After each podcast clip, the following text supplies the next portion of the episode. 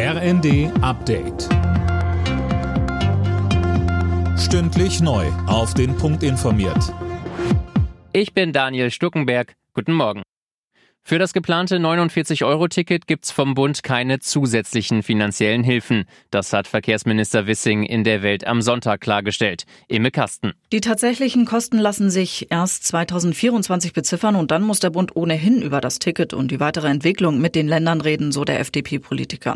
Er erteilt damit Forderungen aus den Bundesländern eine Absage. Die hatten ja gefordert, dass der Bund auch die Hälfte der Mehrkosten übernehmen soll. Die bisher veranschlagten Kosten liegen bei etwa drei Milliarden Euro. Das bundesweit gültige Ticket soll zum April an den Start gehen. Der ukrainische Präsident hat den Preisdeckel für russisches Öl kritisiert. Das sei keine ernsthafte Entscheidung, sagte Zelensky in einer Videoansprache. Einzelheiten von Nanju Kuhlmann. Für Moskau sei das sehr komfortabel, so der ukrainische Präsident. Denn derzeit liegt der Marktpreis bei rund 65 Dollar. Der Preisdeckel sieht eine Obergrenze von 60 Dollar vor. Das ermöglicht Russland immer noch Einnahmen von etwa 100 Milliarden Dollar pro Jahr, kritisierte Zelensky. Und das Geld werde dafür verwendet werden, genau die Länder zu destabilisieren, die jetzt weitreichende Entscheidungen vermeiden. Die EU hatte sich nach langem Ringen mit den G7-Staaten und Australien auf den Deckel geeinigt. Bundesfinanzminister Lindner warnt in der Welt am Sonntag vor einem Handelskrieg mit den USA. Grund dafür ist das milliardenschwere Subventionspaket von US-Präsident Biden.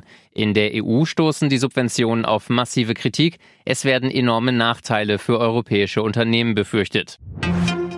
Die US-Rockband Guns N' Roses verklagt jetzt einen Online-Waffenhändler mit dem bis auf ein zusätzliches Texas gleichen Namen. Man wolle nicht mit dem Shop in Verbindung gebracht werden, so die Begründung.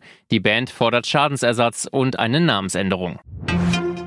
Argentinien steht bei der Fußball-WM im Viertelfinale. Messi und Co. machten es beim 2 zu 1 gegen Außenseiter Australien aber spannender als nötig. Argentiniens Gegner am kommenden Freitag sind die Niederlande.